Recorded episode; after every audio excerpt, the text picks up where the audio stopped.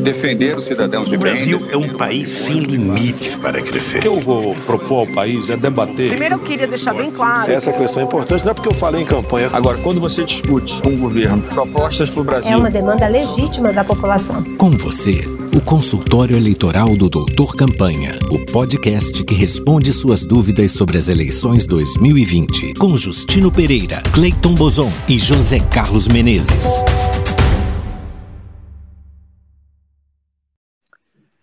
Olá, seja bem-vinda, seja bem-vindo a mais um consultório eleitoral do Doutor Campanha, o podcast que responde às suas dúvidas de como fazer uma campanha vitoriosa nestas eleições tão complexas, tão conturbadas e diferentes como serão as próximas, que, aliás, começam daqui a dois dias. Dois dias. Hoje é sexta-feira, dia 25. Domingo, dia 27, oficialmente os candidatos já sabem que podem ir para a rua fazer campanha e a corrida começa até 15 de novembro. Eu quero começar saudando os nossos colegas Cleiton Bozon, consultor político especialista em comunicação digital. Tudo bem, Cleiton? Tudo bem, Justino? Tudo bem, Menezes? Tudo bem, ouvintes? Quero saudar o José Carlos Menezes, consultor político de longa data. Tudo bem, Menezes? Tudo bem, Justino, Cleiton, ouvintes? Bem, pessoal, e nós vamos entrar direto no assunto. É, como vocês sabem, sabem, nos últimos três episódios, a gente veio fazendo um checklist das coisas que você, candidato, você, coordenador de campanha, não pode deixar que faltem na campanha do seu candidato antes da campanha começar, sob risco dele ter problemas durante a campanha. Então, a gente já viu as questões legais para a validação da candidatura, a gente já viu a, a, importância da arrecadação digital, do chamado fundraising. A gente já viu elementos de planejamento da campanha. Aliás, se você quiser voltar a ver tudo isso, além do programa aqui toda sexta na Rádio Brasil Atual, você vai no Spotify, pesquisa consultório eleitoral do Doutor Campanha e você vai encontrar três temporadas com as nossas dicas é, muito preciosas sobre como fazer campanha. E o tema de hoje, pessoal, é a tão falada e, e às vezes polêmica Lei Geral de Proteção de Dados que entrou em vigor em agosto e que é, tudo indica vai causar, pode causar grande reboliço nas campanhas, porque a, os candidatos em geral não parecem estar atentando para ela e não parecem estar preparados para ela.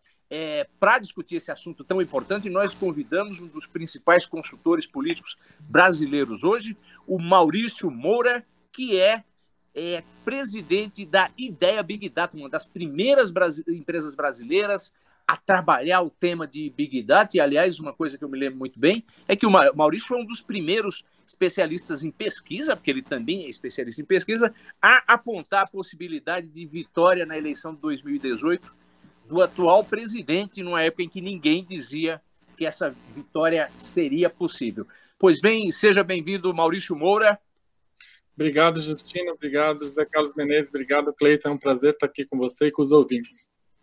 Bem, e aí, é, Maurício, eu vou pedir para você entrar direto no ponto. O que é a LGPD, Lei Geral de Proteção de Dados? A Lei Geral de Proteção de Dados, basicamente, ela regula a, a coleta e a utilização dos dados individuais para garantir que as pessoas tenham privacidade é, em relação aos seus dados e, e que os dados só sejam utilizados de forma de pleno conhecimento do cidadão, da cidadã, é, tanto para qualquer uso, seja para uso comercial, seja para uso é, de saúde e, obviamente, como a gente está falando de eleição aqui, seja para uso eleitoral político-partidário. É, queria destacar, antes de começar a discussão, que a Lei Geral de Proteção de Dados ela foi inspirada na, numa Lei Geral de Proteção de Dados da União Europeia, é, a GDPR. E isso mudou radicalmente a maneira com que os partidos políticos europeus é, cuidavam dos seus cuidavam dos seus cadastros de eleitores, cadastros de apoiadores e utilizavam para fazer comunicação direta. Eu tive a oportunidade de trabalhar em Portugal e na Espanha e eu vi bem o que é uma campanha antes da Lei Geral de Proteção de Dados e depois da Lei Geral de Proteção de Dados. Maurício, de que dados exatamente nós estamos falando? Por onde é que esses, lados, esses dados circulam? De que, que eles serão protegidos? É, os dados basicamente, que a gente fala são dados que identificam a pessoa, então é quando a gente fala de nome, de CPF, de data de nascimento, e dados de contato, né, que são dados de endereço, telefone, telefone celular principalmente, porque o telefone celular dá acesso não só à possibilidade de você enviar um SMS, mas também enviar mensagem via aplicativos, e-mail. Então, qualquer coisa que você consiga acessar a pessoa a nível individual, ela está protegida pela Lei Geral de Proteção de Dados. Ou seja, só vai existir o acesso se houver, primeiro, um consentimento dessa pessoa para que esse dado seja utilizado para acessá-la. Então, aqui a gente não está mais falando de, de dar uma oportunidade da pessoa sair, o que a gente chama de opt-out, né? Não, a gente tem que. A lei geral, ela prega que para qualquer comunicação direta é preciso que tenha um consentimento explícito, transparente entre quem está enviando a comunicação e quem está recebendo. E também reforça que essa comunicação também tem que dar a, chance da pessoa querer é, sair do cadastro ou deixar de receber qualquer tipo de comunicação a hora que ela queira, de maneira simples e fácil. Maurício, vamos então pois pegar... é, deixa eu... Opa, diga, diga, Justino, depois eu faço uma pergunta. Vamos pegar, vamos pegar aqui, vamos pegar um para o nosso ouvinte entender. É, eu sou um candidato, eu quero mandar um e-mail, um WhatsApp, um SMS é, para um eleitor que porventura eu não conheço, não tenho relação com ele e, e não, por, por consequência, ele não me autorizou a, a, mandar. Maurício, se eu mando essa comunicação para esse candidato, vamos supor de uma lista que me deram, é, o que, que acontece com o candidato que fizer isso, Maurício? Bom, o candidato que fizer isso ele vai estar tá, é, praticando uma coisa ilegal perante a Lei Geral de Proteção de Dados, porque ele não teve consentimento, ele não perguntou antes se ele poderia enviar mensagem é, para o celular, para o WhatsApp da pessoa, para o e-mail. E é importante, tocou num ponto muito importante, não é, é a, tem que usar expressamente se a pessoa quer receber e-mail, quer receber WhatsApp, quer receber Telegram. O consentimento do e-mail não garante que você vai mandar WhatsApp. O consentimento do SMS não garante que você pode mandar WhatsApp. E é, o que acontece com, com, com, quem praticar isso? É passível de multa que vai variar entre 50 mil reais até 50 milhões de reais, a depender da situação. A primeira pergunta, então, é, a primeira coisa, a comunicação, então, tem que ser o pedido de autorização para poder mandar outras coisas depois.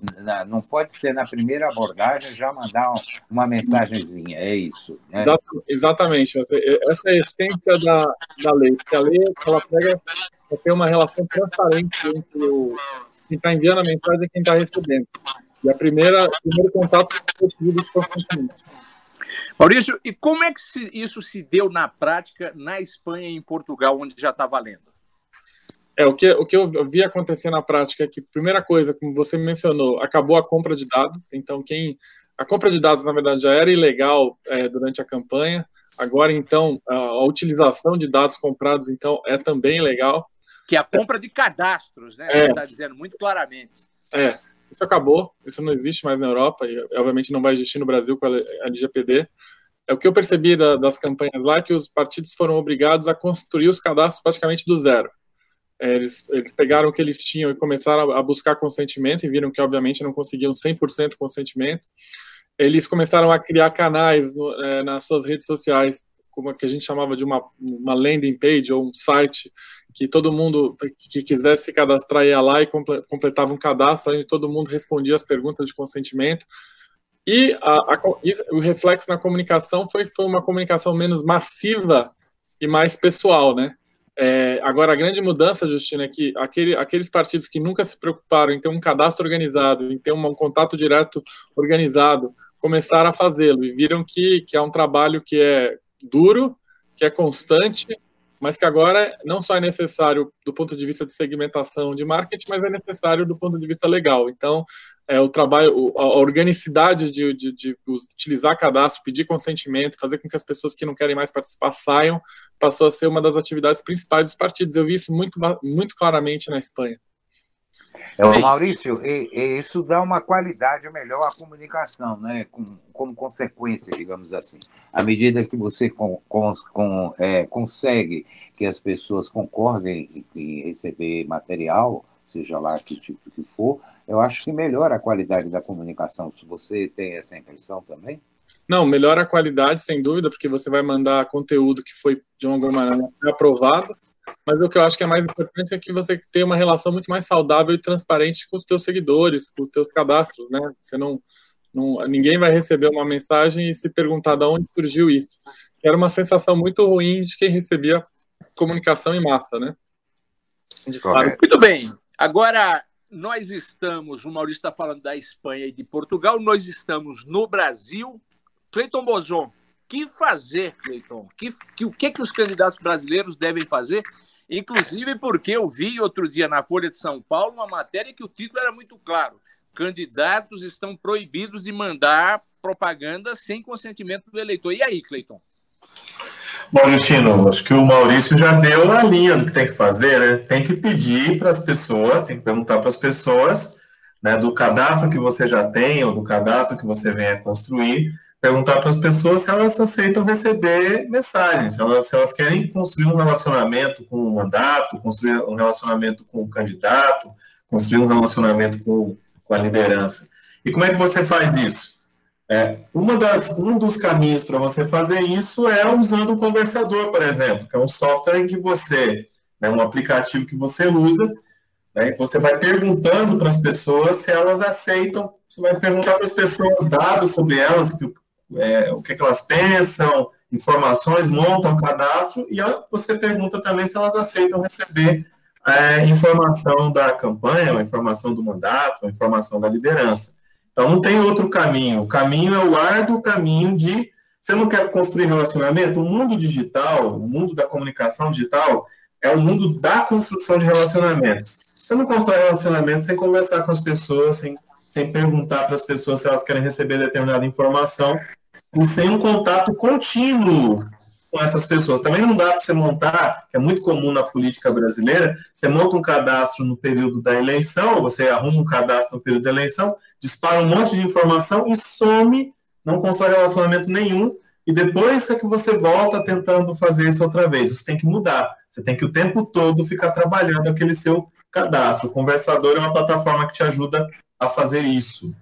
Muito bem. É, e aí o Conversador é, você encontra na, na plataforma oconversador.com.br, vê como funciona e é uma ferramenta para mobilizar seus apoiadores em, em acordo com a Lei Geral de Proteção de Dados e o que é melhor, em tempos de Covid, é, você, você é, organiza isso sem sair de casa.